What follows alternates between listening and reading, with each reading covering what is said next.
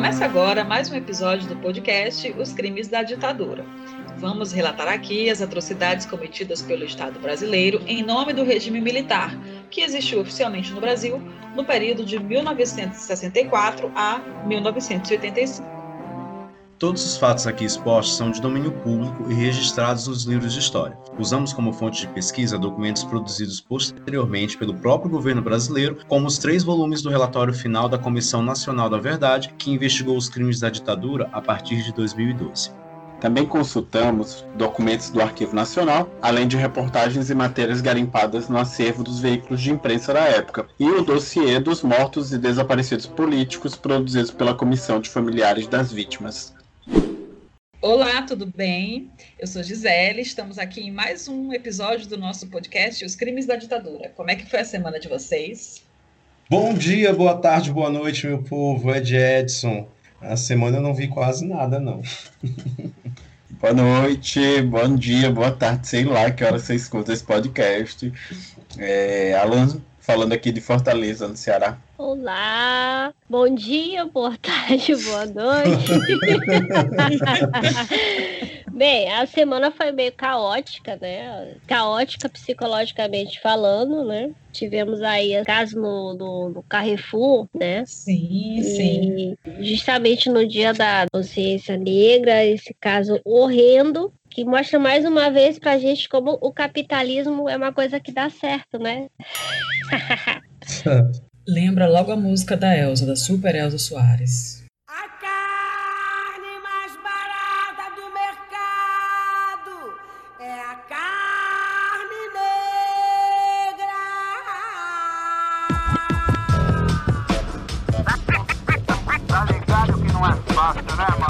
Carrefour, que eu não sei se as pessoas se lembram, que há um tempo atrás um funcionário né, teve uma morte, né? Teve um mal súbito e morreu, e o Carrefour simplesmente colocou duas sombrinhas em cima para cobrir o corpo para não fechar o mercado. Estabelecimento.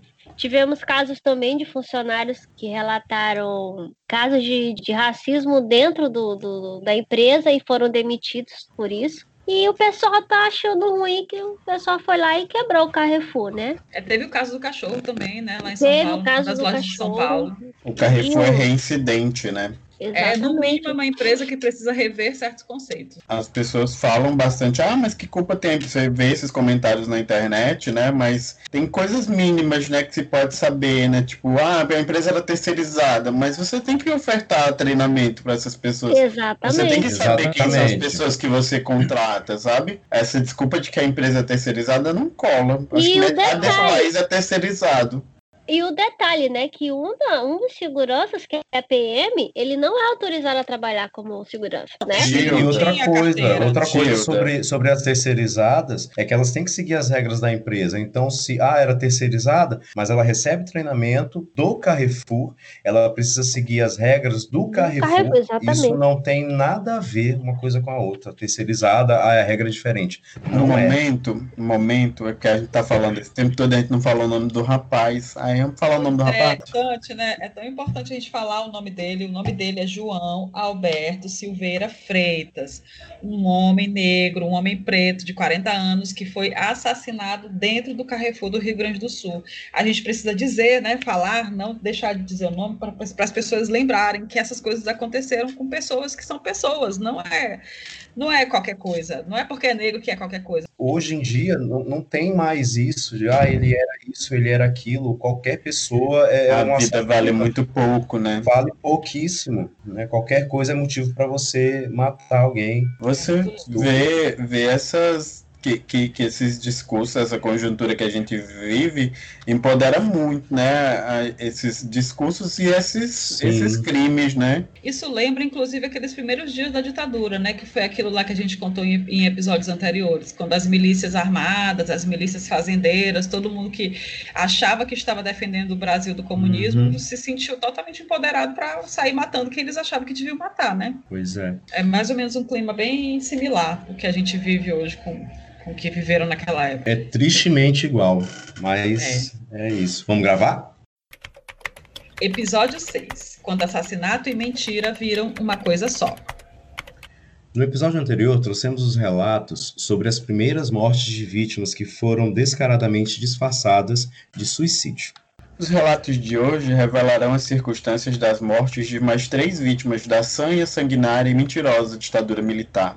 Começamos com o militar Bernardino Saraiva, morto no Rio Grande do Sul. Depois passamos para o sindicalista José Souza, morto no Rio de Janeiro. E concluímos com o camponês Albertino José de Farias, assassinado em Pernambuco.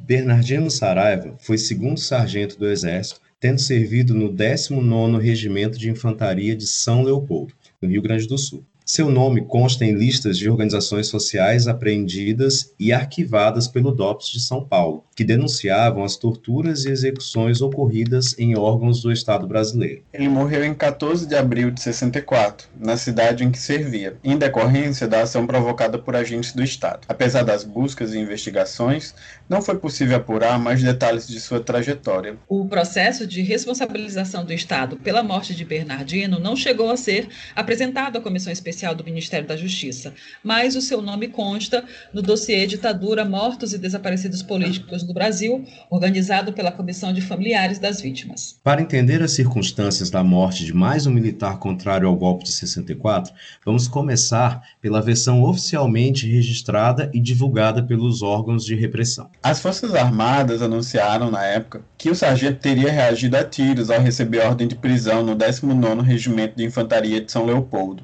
ferindo outros quatro militares. Em seguida, teria cometido suicídio com uma bala no crânio.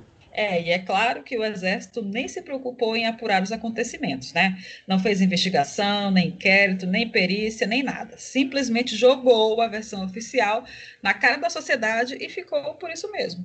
É, já o dossiê produzido pelos familiares das vítimas, publicado em 1995, registra que Bernardino teria sido assassinado pelos agentes militares no momento de sua prisão frustrada, versão que foi maquiada pela notícia de suicídio. Mais um suicida, né?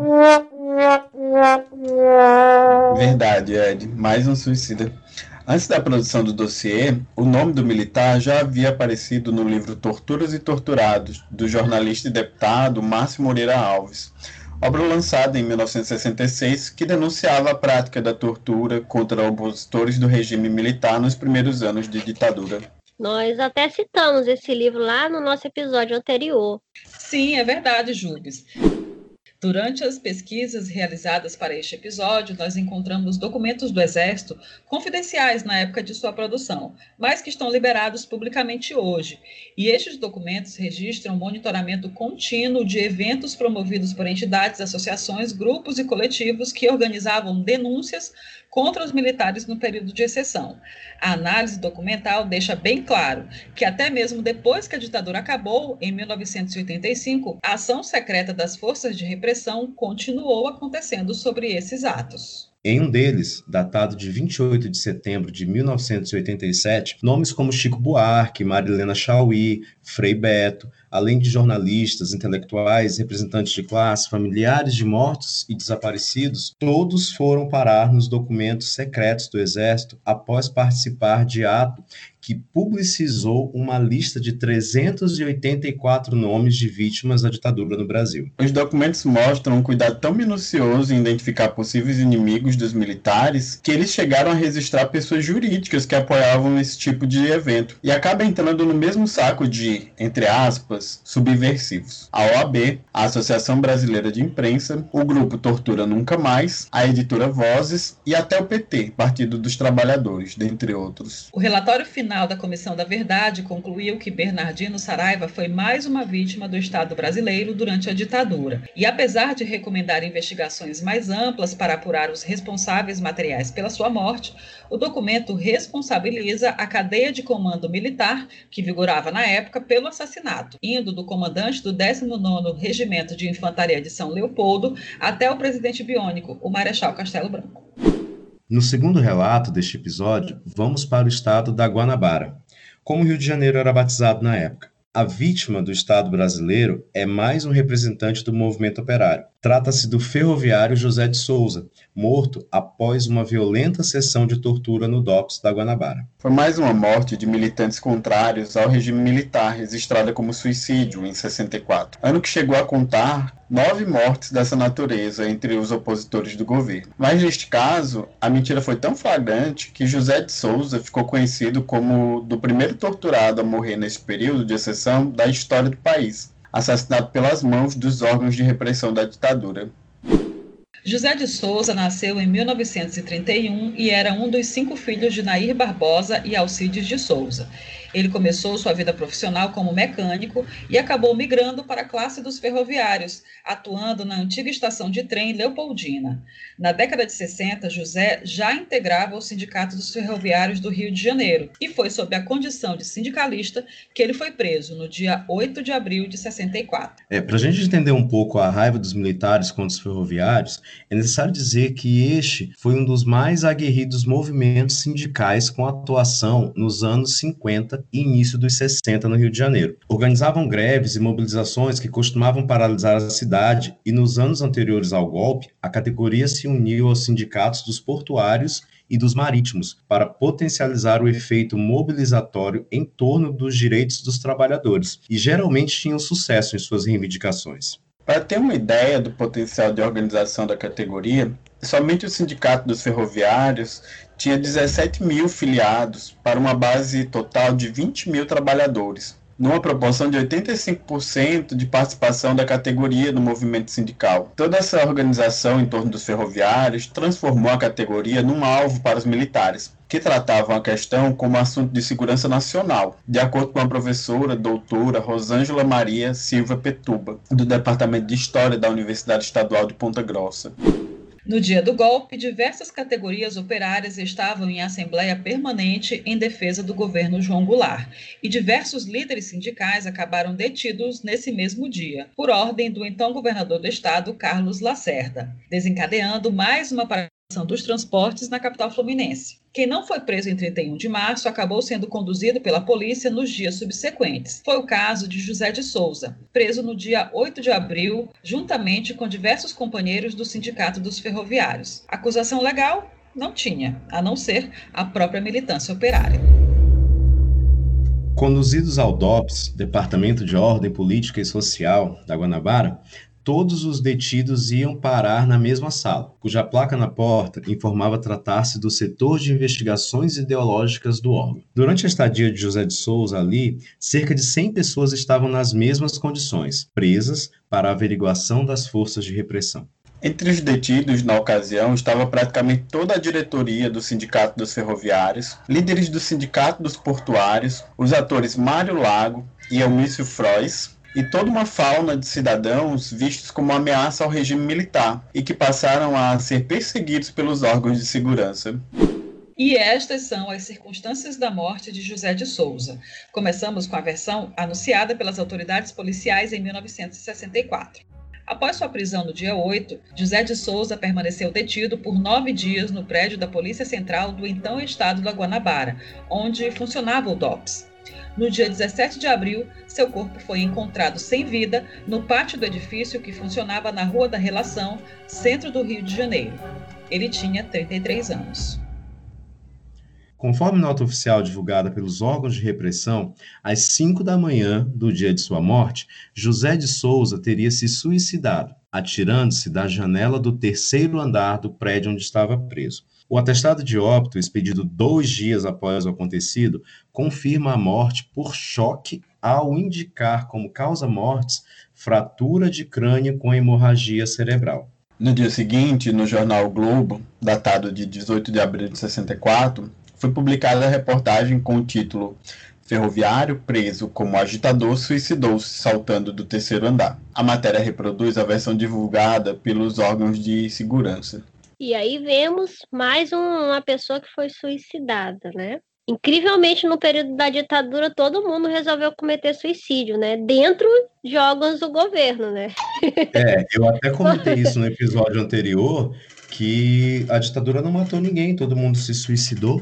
E é possível ver essa página de, do Jornal Globo lá no nosso Instagram, no arroba Os Crimes da Ditadura. Também tem o detalhe da reportagem que classificou a vítima sem qualquer apuração como, entre aspas, agitador mostrando claramente o alinhamento da imprensa da época com a barbárie imposta pela ditadura militar. Segue lá. E sabe o que eu acho engraçado? É que fala suicídio e, e não combina com, com o legista. Isso, exatamente, é, exatamente. Só esqueceram e, de avisar o legista. É isso, o legista não tava, não, não foi contratado. Inclusive, quando vocês falam aí do, dos legistas, a gente vai acabar vendo um pouco mais para frente que tiveram uns médicos legistas aí que acabaram entrando no esquema, né? Alguns foram até responsabilizados por laudos absolutamente falsos que, que emitiram na época. Acho que é porque até então estava muito no começo ainda, ainda não estava tendo alinhamento, né?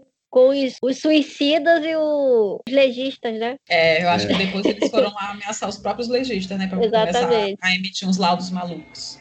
Era uma barbárie, né? Barbárie mesmo. E olha só, nas primeiras linhas da reportagem, o jornal afirmava que José de Souza e um grupo de companheiros havia sido detido por, abre aspas, suspeitas de atividades subversivas em conivência com o Sindicato dos Ferroviários de Leopoldino. Fecha aspas. E a perna dessa mentira parece bem longa, quando o texto afirma que os companheiros de prisão do sindicalista declararam que, ao acordar, viram a janela da sala onde estavam presos aberta e deram por falta do amigo. E ao olhar para baixo, viram o corpo de José estendido no chão, no corredor de passagem da garagem lateral do DOPS. O mais lamentável é que a perna dessa mentira não só pareceu longa, como durou muito tempo. Em 1996, quando a família de José de Souza teve a oportunidade de responsabilizar o Estado pela morte do operário, o relator do processo acolheu a versão de morte por suicídio. O pedido foi deferido com base na tese de que, abre aspas, José de Souza encontrava-se em poder do Estado e os agentes não tomaram as mais elementares cautelas que a situação exigia. Fecha aspas. O caso foi aprovado por unanimidade pela Comissão Especial de Mortos e Desaparecidos Políticos do Ministério da Justiça do governo Fernando Henrique Cardoso. Em 29 de fevereiro daquele ano, a tese de suicídio foi mantida, apesar de constar no processo um depoimento do aposentado José Ferreira, jogando um holofote sobre o que realmente aconteceu no prédio do DOPS naqueles dias de abril de 64. É só um comentário aqui nessa parte, né, que ele fala do, os, dos agentes não tomaram as mais elementares cautelas. Era o quê? Trancar a janela para ele não se jogar? Era isso? Né? Amarrar. É, é, amarrar, trancar a janela para ele não se jogar, foi isso? Colocar uma também. tela, como as, as telas que a gente bota para os gatos. Eu lembro né? de um caso assim de suicídios é, em prédios públicos, muito brevemente em São Paulo, durante a epidemia de AIDS, que as pessoas recebiam o, o resultado dos exames e era num, num prédio com vários andares, né? E aí tinham pessoas que se jogavam. Não era um prédio muito alto, a pessoa quebrava uma perna mas era meio que, tipo, a ver, né, o resultado de HIV era meio que uma sentença de morte naquela época. Mas fora isso, é curiosíssimo esses tantos casos de suicídio, né, e de prédios públicos. Prédios do governo, né? Uhum. É, mas só retomando o relato referente ao depoimento do José Ferreira, ele teve, esteve preso no DOPS junto com José de Souza. E em depoimento à Comissão de Direitos Humanos e Assistência Judiciária da OAB do Rio de Janeiro, já em 1995, Ferreira afirmou que frequentemente os presos na sala de investigações ideológicas eram levados para prestar depoimento, entre aspas, e que eles voltavam desmaiados dessas sessões de tortura. Ops, depoimento, não é tortura, viu, gente? Ele também contou que constantemente escutava gritos e tiros de metralhadora nas dependências do prédio. Ainda de acordo com o relato da testemunha, no dia 17 de abril, data em que José de Souza teria se matado, segundo a versão oficial, os presos foram acordados às 5 da manhã com os agentes da repressão avisando que o corpo do operário havia, sido encontrado no pátio da delegacia. O testemunho deixa bem nítido que a tal janela aberta, supostamente vista pelos companheiros de prisão da vítima e que foi até citada na reportagem de O Globo, foi pura invenção dos órgãos de segurança. Como todo mundo estava sendo torturado, provavelmente os presos só conseguiriam dar por falta de José Souza depois que os agentes foram lá afirmar que ele tinha se atirado da janela. Menino, para aí essa tortura pra ver que fulano ali caiu, menino. É. Olha. É, Gente, eu, eu nem entendi. ah, eu não entendi nada disso aí. Gente doida. ah. Ah, Gisa, corta, corta. Essa parte é pra cortar, tá? Porque é aquele momento que eu fico desnorteado com esses negócios, É. Pêssego, parece com um isso. pêssego. É, e isso. Eu fico, menino, que coisa ridícula. Isso nem é um comentário, foi só um desabafo mesmo.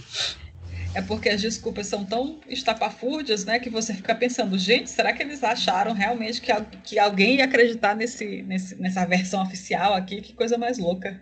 É, pois é, ele se matou porque tinha uma janela. Olha, gente, a, a, a gente sabe que ele se matou porque a janela estava aberta e ele estava lá embaixo. Não foi a gente que empurrou, não. Pois é. E ainda assim, a Comissão de Mortos e Desaparecidos Políticos, eh, lá do governo Fernando Henrique Cardoso, decidiu acatar a tese absurda de suicídio do sindicalista. Mas o relatório final da Comissão da Verdade, que funcionou no governo Lula-Dilma, não aceitou essa versão. Então, ninguém sabia que demoraria tanto, mas levou 50 anos para que a história de José de Souza fosse reescrita.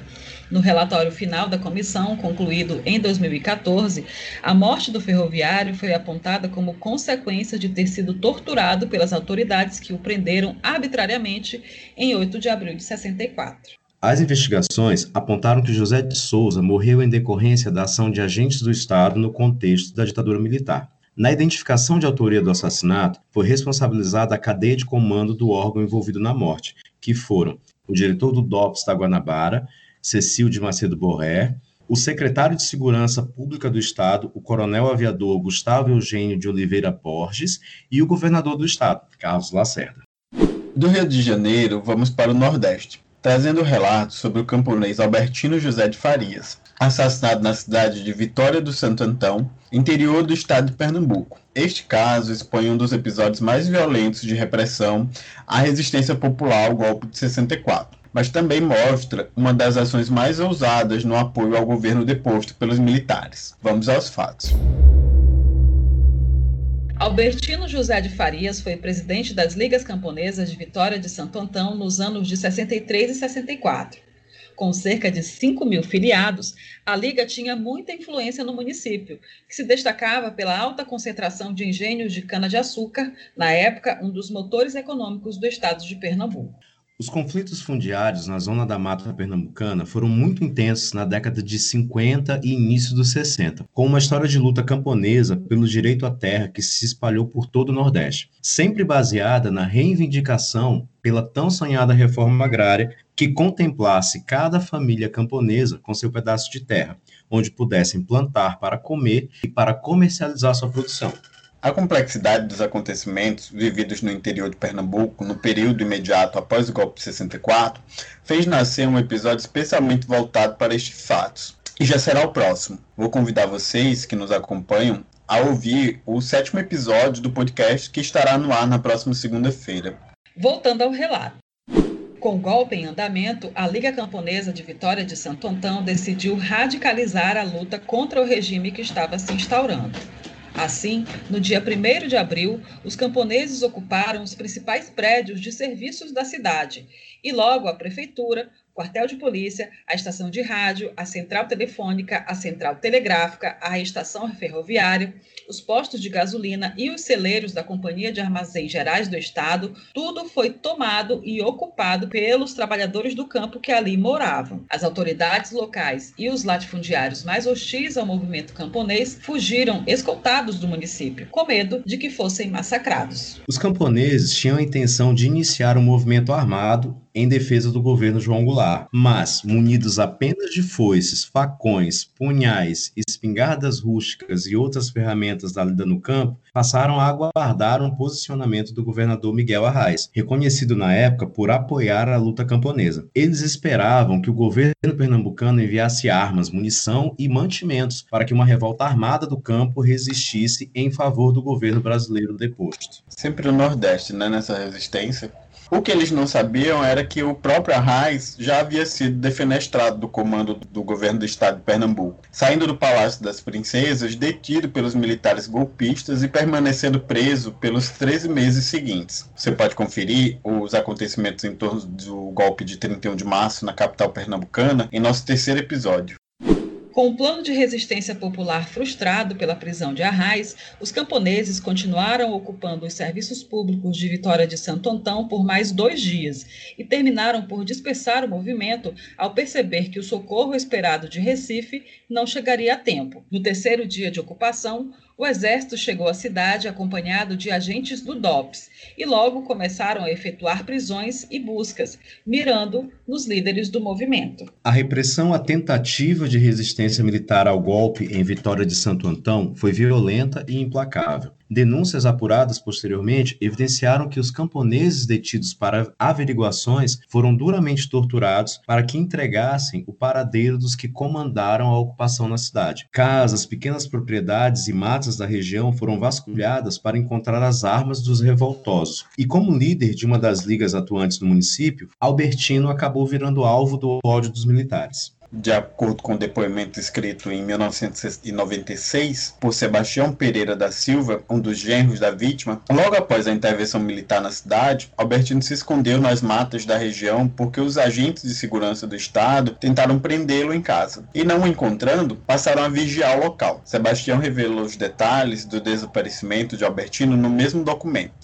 Recordo-me bem de vê-lo apenas uma vez depois que fugiu, de madrugada contando que o senhor Viana, companheiro de lutas, havia sido preso, torturado e estava sumido. Fecha aspas. Dois dias depois de ter contato com o genro, Albertino também desapareceu. Vizinhos o viram sendo empurrado, espancado e enfiado dentro de um jipe do exército. Infelizmente, as pessoas que avisaram a família só deram um alerta depois do fato consumado, por medo de represálias por parte das forças de repressão. Severina Maria da Paz, viúva do camponês, contou em depoimento prestado em 2005 que viu o marido vivo pela última vez numa terça-feira. No domingo seguinte, a concentração de urubus numa região de mata fechada próxima ao engenho São José chamou a atenção da população. Um vizinho acionou a família, mas apenas o genro e mais dois filhos de Albertino conseguiram chegar ao local de difícil acesso, onde encontraram o corpo do lavrador muito machucado, com óbvias lesões de intensa tortura. De lá, os familiares da vítima foram à polícia comunicar a descoberta do corpo, mas as forças de segurança só apareceram para retirar os restos mortais de Albertino cinco dias depois. E eram os restos mesmo. Porque com a demora, o corpo foi avançando em seu estado de putrefação, e apesar do genro e os filhos fazerem vigília no local, os urubus já vinham se alimentando do que restou do líder camponês há vários dias. No depoimento de Sebastião, ele lembra que a família só conseguiu fazer a identificação positiva do corpo por causa das roupas que ele ainda vestia e porque encontraram ao lado do corpo uma sobrecapa de cangalha, que é um artefato usado sobre o lombo de animais de carga para transporte de objetos, e que pertencia a Albertino. Na opinião do genro, a demora da polícia em recolher o corpo foi proposital para que dificultasse a identificação do líder camponês e não evidenciasse as marcas dos maus tratos sofridos durante a tortura. Quando a polícia apareceu, o corpo já estava soltando algumas partes. Credo. 3, 2, 1. Quando a polícia apareceu, o corpo já estava soltando algumas partes, o que os obrigou a recolher Ai, gente, os despojos mortais do camponês em uma espécie de mala. Né? Ai, vou fazer de novo, tá? Por isso que eu tenho que ler antes. É por isso que eu tenho que ler antes, porque eu tenho que sofrer primeiro, pra é, depois conseguir falar. Depois a gente vai levando aquele susto, né? Bicho. É, é natural mesmo. Ai, gente, desculpa, eu vou tentar ser natural numa fala dessa. Jesus. Quando a polícia apareceu, o corpo já estava soltando algumas partes o que os obrigou a recolher os despojos mortais do camponês em uma espécie de mala, levando à sede do município. Nunca mais a família soube o paradeiro do corpo, tampouco onde ele foi enterrado. O documento da perícia tanatoscópica do IML de Pernambuco informa que os médicos realizaram necroscopia de Albertino José, do sexo masculino, aparentando 45 anos de idade, de cor parda, trajando calça caque e camisa branca. Peritos afirmaram que não tinham elementos para opinar se a morte foi causada por envenenamento, fogo, explosivo de outro meio que pudesse resultar em perigo comum, indicando que o óbito aconteceu por causa indeterminada. Apesar do laudo do IML ser inconclusivo, as forças de repressão divulgaram nos jornais da época que Albertino suicidou-se após tomar veneno. O documento ainda confirma que o corpo estava em adiantado estado de putrefação e alguns órgãos haviam sido destruídos por animais. O exame foi solicitado pelo delegado especial de Vitória de Santo Antão, o Major Rômulo Pereira de Moraes, e após negarem o acesso do corpo à família, um novo inquérito foi aberto, segundo notícias veiculadas pela imprensa de Recife, também na responsabilidade do delegado Rômulo. Entretanto, durante a investigação documental deste caso, a Comissão da Verdade de Pernambuco descobriu que todos os documentos referentes a Albertino desapareceram dos arquivos do DOPS. Teve janela, né, para ele se suicidar e acharam veneno, né? Quando não Gente. tinha nada para identificar, nada que eles pudessem dizer, aí veneno. Aí como que vai Veneno. achar veneno numa pessoa totalmente destroçada? E Exatamente. vamos, e vamos lembrar que ele estava escondido no meio da mata. Onde que ele ia- achar veneno no, no- No na meio. mata? Só se ele- fosse um cogumelo venenoso, né, mano? Como é que Porque- ele ia fugir? Ele ia fugir, tipo, eu vou fugir, já vou levar esse venenozinho aqui pra. Ele tomou remédio em casa e fugiu pra mata. Exatamente. Lá ele caiu, o urubu comeu. É bem, bem, bem lógico. Tem- Faz muito sentido, sabe? Mas vamos, vamos, vamos em frente. Foi a partir do desaparecimento dos restos mortais da vítima e dos documentos produzidos na época de sua morte que a família de Albertino se viu mergulhada numa espiral absurda que afirma o impossível, que o líder provavelmente não existiu. Tu Essa deu uma tese risada, foi? Dei Mas por quê? Cara, dizer que a pessoa não existiu. Eles lutaram contra a pessoa o tempo todo, se, se esforçaram em fazer ela desaparecer, e aí depois dizem que ela não existiu. Foi Eu- por isso que eu ri, pela falta de lógica. Não faz nenhum sentido. Esse, esse- cara, é que gente. Ou eles são muito burros, ou achavam que as pessoas eram muito burras. Sabe? Vamos fazer de qualquer jeito, tanto faz. Eu acho que eles acharam que a ditadura ia durar para sempre, sabe? Porque, tipo, bora botar de qualquer maneira aqui nesses documentos, porque vão durar para sempre, ninguém vai descobrir nosso crime. Aí, quando a ditadura acabou e veio essa, essa tentativa de reviver e pelo menos procurar os responsáveis, aí eles provavelmente foram lá e destruíram documentos, né? Tanto que o Albertino estão querendo dizer aí que ele não existiu, né? E, e assim, ele não existiu, mas e a família? Né? Tem a família pra dizer que ele existiu. Então, e essa tese sem pé nem cabeça se baseia no fato de que os pesquisadores encontraram documentos em que a vítima aparece como Albertino José da Silva e também como Albertino José de Oliveira.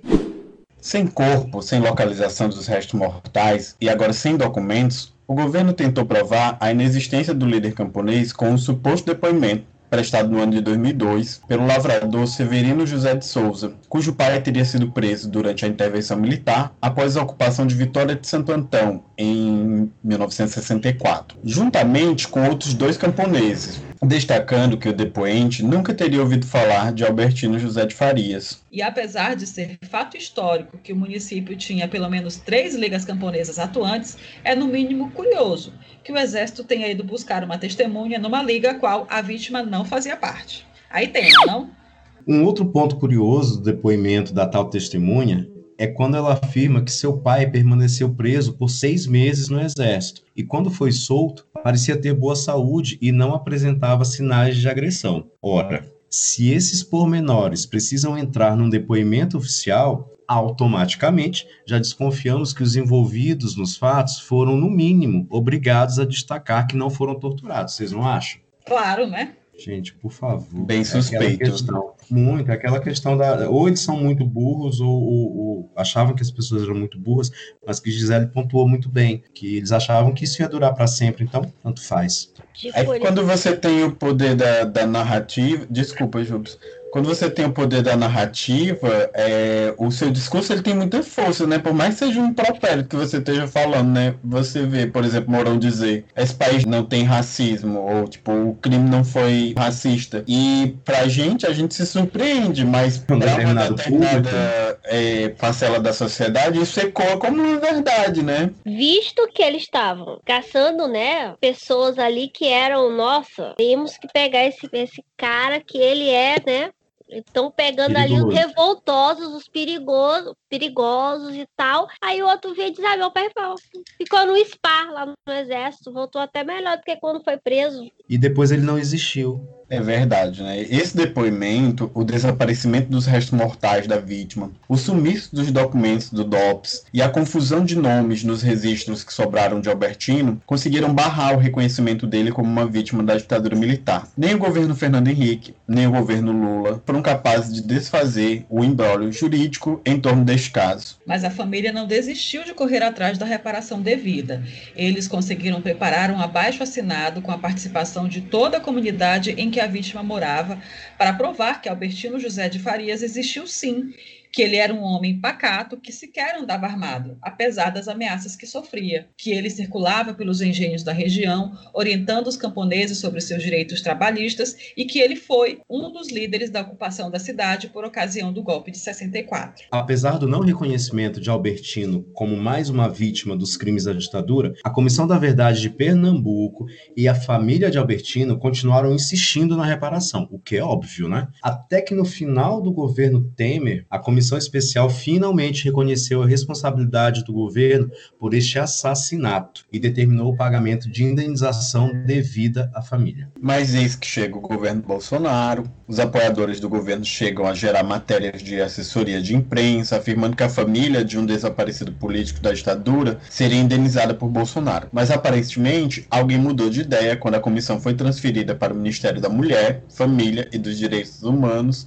É todo tosco esse nome, né? Mas é o da Damares. E revogou a decisão do governo Temer, arquivando o processo de reconhecimento da culpa do Estado e interrompendo o pagamento da indenização. Hoje em É. dia esse ministério é um atraso. Gente, esse ministério é, é- é- precisa jogar uma bomba lá, porque Esse ministério só existe no nome. Não, em ele- dia. e ele só funciona é, contra os direitos humanos. Eu não sei nem por que, ele, ele é os direitos humanos, porque ele é, É, contra é. os direitos humanos. Isso, o Ministério da Damares hoje ele está sendo usado como quebra-luz, né? É para desviar a vista do pessoal. O Bolsonaro, Né? o E para governo um quer bocado fazer uma merda. O governo quer fazer uma merda e bota lá Damares para ver Jesus Cristo em cima da goiabeira, para o pessoal focar naquilo ali enquanto o governo tá fazendo merda. Eu diria ela- que nem tanto só isso, porque, tipo, se a gente vê o, um Greg News que foi gravado sobre o ministro, o ministério dela e sobre a pessoa dela, é um ministério que tá com dinheiro e tá enfiando muito dinheiro em ONGs, né? A gente não pode esquecer o que eles fizeram no caso da criança do Espírito Santo, que teve o aborto é, feito no Recife, Sim, e o terror que ela usou a estrutura do ministério para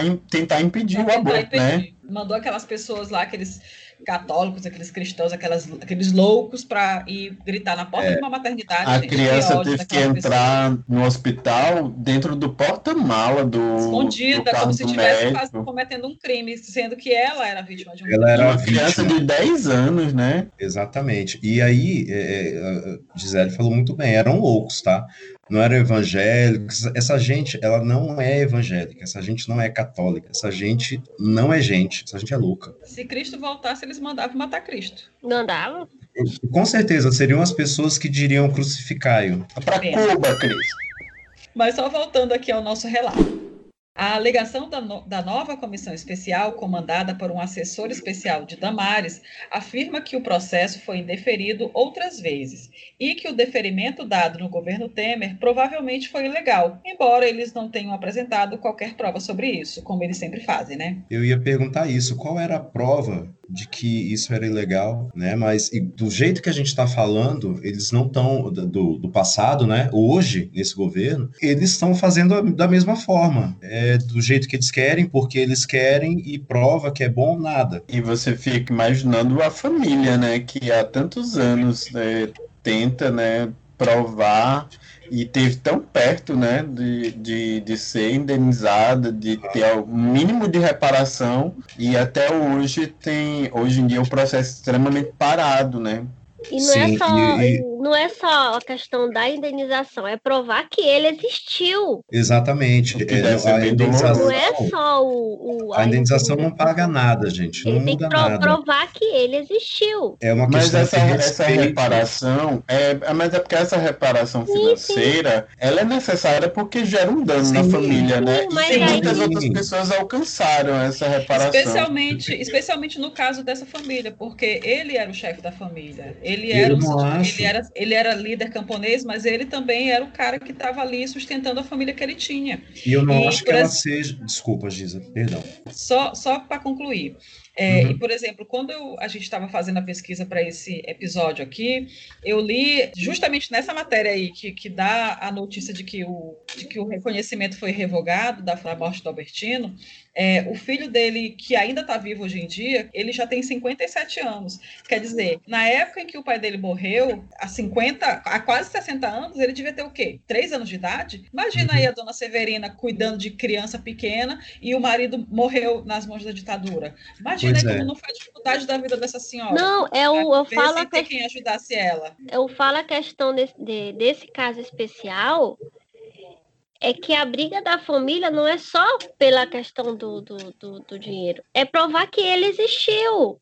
Sim, ele, eu né? não acho. Eu não acho que Né? essa indenização seja desnecessária, tá? Não, eu também não, É. não acho que ela é desnecessária. É só que não, não é desnecessária, é só nesse caso, né? A família também tá, tá lutando para provar que ele existiu. Gente, é, eu só quero dizer que isso é uma falta de respeito tremenda. Quase quantos anos, Giza? Sei lá, 70? Se- 50 anos, Quase 50 e 60, poucos é, mas- anos. Fez 50 em 2014, né? Como a gente já está aqui em 2020, para completar 60 anos, falta pouquinho, né? Pois é, e aí quase conseguiram, e aí vem essa, essa louca e fala sem qualquer prova que não, não tá certo, que e continuam dizendo que ele não existiu, bicho. Corta essa parte, porque é só injuriação. É ódio, essa parte é só ódio. É só ódio. A viva de Albertina, Dona Severina, morreu em 2018 aos 102 anos. Olha o tempo, olha o tanto que ela esperou, aguardando o reconhecimento oficial de seu marido como vítima do Estado. O filho ainda vivo do casal continua esperando que a justiça seja feita, ou que pelo menos seja apontado o local em que enterraram os restos mortais do líder camponês, que por acaso, né, seu pai. Não sabe nem onde o pai está enterrado. A gente tem uma, uma também. questão. Desculpa, Ed. A gente tem uma questão forte é, des- desses crimes da ditadura, que ainda é essa coisa da, do local de onde foram enterrados, né? Essas pessoas que não têm direito ao, ao a velar né, essa pessoa. E, e isso influi no, no processo do luto, né? Porque é, o, o corpo ele significa muito nesse sentido, né? A gente tem aqui no, no Ceará um massacre no caldeirão de Santa Cruz do Deserto, que são mais de 3 mil mortos, é, mortos pelo exército do, no governo Vargas, que o Brasil já foi condenado na Corte Internacional de Haia, pra, o exército precisa dizer onde é que está a vala onde essas pessoas foram enterradas, e o exército não diz, sabe? Eu acho isso terrível. Um absurdo É. atrás do outro. É o caso que acontece até hoje com muitas famílias, né? De desaparecidos políticos da, da ditadura. São muitos que ficaram nessa situação. E, e tem um caso, caso é, emblemático que é o jornalista Carlos Barcelos que descobre né, uma dessas valas com muitos mortos, né? Que é a Vala de Perus, lá em São Paulo. Voltando aqui ao nosso caso, gente. O nome de Albertino José de Farias foi incluído no dossiê dos mortos e desaparecidos políticos preparados pela família. Aparece no relatório final da Comissão da Verdade de Pernambuco e também consta no relatório final da Comissão Nacional da Verdade como vítima dos crimes da ditadura. Ele também recebeu homenagens a ruas com seu nome nas cidades de Recife, Patos de Minas e em São Paulo. É, gente, esse caso foi bem duro de escrever. Especialmente quando a gente descobre que a família de Albertino continua desamparada 56 anos depois da morte dele. E só nos resta esperar o governo que está aí passar, né? Para ver se essa justiça chega até essa família. E tem foto lá no nosso Instagram dos personagens desse episódio e manchetes dos jornais da época, documentos, tudo lá, no arroba os crimes da ditadura. E antes de encerrar o episódio, eu queria ver aqui com este elenco se teremos indicações para os nossos ouvintes. Teremos? Ah, eu tenho indicações. Eu também tenho. Eu também Não. tenho. Então começa, Alanzito. Então, eu falei agora por alto do massacre do Caldeirão de Santa Cruz do Deserto. E aí eu queria, queria trazer aqui para falar do filme do Rosenberg Cariri, é um cineasta cearense, é um filme, é uma história que se passa no Crato, e era uma comunidade que vivia de uma forma, diria, comunista, mas assim, não existia dinheiro na, nesse lugar. Era uma vida compartilhada, todo mundo consumia as coisas de todo mundo, e o governo federal, é, na época do, do, presidente Vargas, ele disse que aquilo era, era, era uma canudos da vida, né? E aí o, o, o governo, ele deu ultimato para que as pessoas saíssem. Os mensageiros do exército foram lá levar esse, esse, essa mensagem e os populares do Caldeirão eles disseram assim: não, se esse povo não voltar para lá, eles não vão saber que o recado foi dado. Aí eles mataram os emissários do da mensagem, né? O governo considerou aquilo um crime de guerra e no dia seguinte é, o, o Caldeirão de Santa Cruz foi bombardeado. Foi um massacre. O Brasil foi foi condenado na Corte Internacional de Haia por conta desse massacre e é uma história pouco conhecida, né? O país foi condenado e precisa mostrar onde que o exército precisa dizer onde está a vala, onde essas 3 mil pessoas foram mortas, né? Foram colocadas e, e, e não se pronuncia, o exército não se pronuncia. O filme está disponível no YouTube e é uma história pouco conhecida, do, principalmente fora do Ceará. Mas tive a oportunidade de conhecer o local onde é o Caldeirão de Santa Cruz. É um lugar assim que precisa de, de revisitar, assim, as pessoas precisam conhecer. Hoje em dia tem um museu, mas eu indico para as pessoas conhecerem é, o filme do Rosenberg Cariri, O Caldeirão de Santa Cruz do Deserto. Também tem indicações. Eu, vou, eu quero indicar um filme e um, um livro. É, o filme, na verdade, é um documentário de Eduardo Coutinho, que ele é considerado um dos 100 melhores filmes brasileiros de todos os tempos, e ele é considerado também o melhor documentário brasileiro de todos os tempos. É o filme Cabra Marcado para Morrer, que começou a ser rodado em 63, 64, e ele teve as suas gravações interrompidas porque houve o, o golpe militar, né, o golpe de 64. E nessa história de Cabra Marcado para Morrer, inicialmente seria uma narrativa é, é, baseada em uma, uma ficção, mas baseada em fatos, de um líder camponês da Paraíba que foi morto por causa da luta camponesa, trabalhista que ele empreendia, né? E aí é, a, a, situação de violência na, na, na, cidade, na região da Paraíba, lá onde esse, onde esse líder morava, ficou tão intensa, tão, tão tensa e intensa, que a, a equipe do documentário precisou procurar outras locações no Nordeste. E eles encontraram a locação ideal onde, gente? Em Vitória de Santo Antão, que é onde aconteceu a morte do, do, do Albertino. E aí o que acontece? Nesse filme, em, no Cabra Marcado para Morrer, que nem foi concluído em 64, ele só foi conseguir ser concluído em 84, quer dizer, 20 anos depois que eles começaram, porque quando eles estavam lá gravando, os militares ocuparam a cidade e teve gente da equipe que foi presa. Além disso, tem imagens da cidade naquela época, porque eles estavam filmando lá. Então, esse documentário está disponível no YouTube. Se vocês assistirem, vocês vão achar muito legal, porque como eles perderam copião, as, é, é, tudo de que tinha sido produzido na época, né, as imagens que já tinham sido feitas, eles ficaram com pouquíssimo material.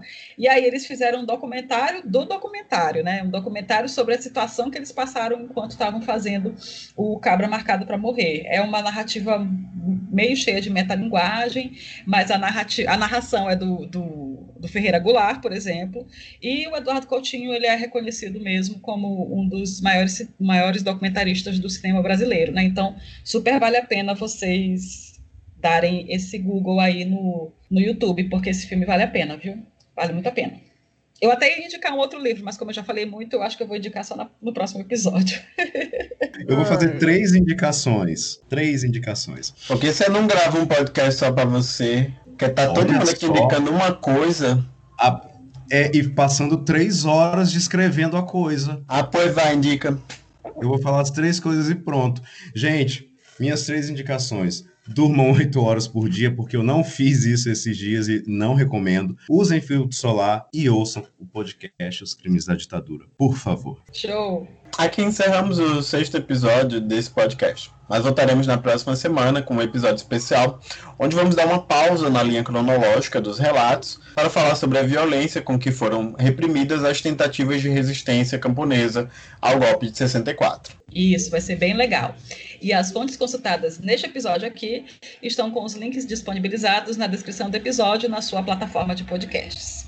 Você também pode acompanhar nossas threads no Twitter com os links das principais fontes de pesquisa. Segue lá no arroba Crimes da Ditadura, P de podcast. Sugestões, erratas e contribuições podem ser enviadas no e-mail os crimes da ditadura podcast gmail.com. Se você chegou aqui, começou a nos acompanhar por esse episódio, volta lá, dá uma acompanhada no nosso primeiro nos nossos primeiros episódios e esperamos que você continue com a gente aí nessa jornada de, de conhecimento, nessa jornada de tristezas, né? E de luta. E verdade, né? Gente, eu queria mandar um beijo para nossa fã, Luciana Machado, que entrou em contato conosco, dizendo que adora o podcast, que começou a ouvir o podcast por nossa causa. Aliás, que começou a ouvir o nosso podcast e vai passar a ouvir outros por nossa causa, porque ela achou muito bacana a nossa dinâmica e está nos acompanhando aí. Ela já ouviu tudo e está aguardando o sexto episódio, que é esse aqui. Beijo, um- Luciana. É, eu, eu até quero. Desculpa, Alanzito, eu queria só dizer que eu adoro influenciar pessoas a escutar podcasts, de uma maneira, maneira geral, não precisa nem ser o nosso ou só o nosso. Uhum. mas escutar qualquer um, porque tem muito, muita coisa boa sendo produzida aí na podosfera e que merece de fato ser ouvida. É verdade. Então, eu agradeço se você escutou até aqui. A gente se vê toda segunda-feira no Spotify, Deezer e todos os outros tocadores de podcast. Ok, galera. É Edson se despedindo. Valeu, até o próximo episódio. Tá bom, gente. Gisele também aqui de São Luís do Maranhão mandando muitos beijos para vocês. Até a próxima semana. Até a próxima. Fiquem com Deus, com as deusas, com vibrações positivas. E a dois despedida preferida, Jubes? Beijos comunistinhas. É, eles. beijos comunistinhas. E lembre-se, não, o racismo existe, nós não estamos importando eles de outro lugar, eles não vêm da China. E nesse segundo turno, não votem em candidatos apoiados por Bolsonaro. Por favor. Por favor. Sim, isso é importante. Muito importante. Tchau. Tá Tchau. Beijo, galera. Tchau, tchau. Tchau, tchau.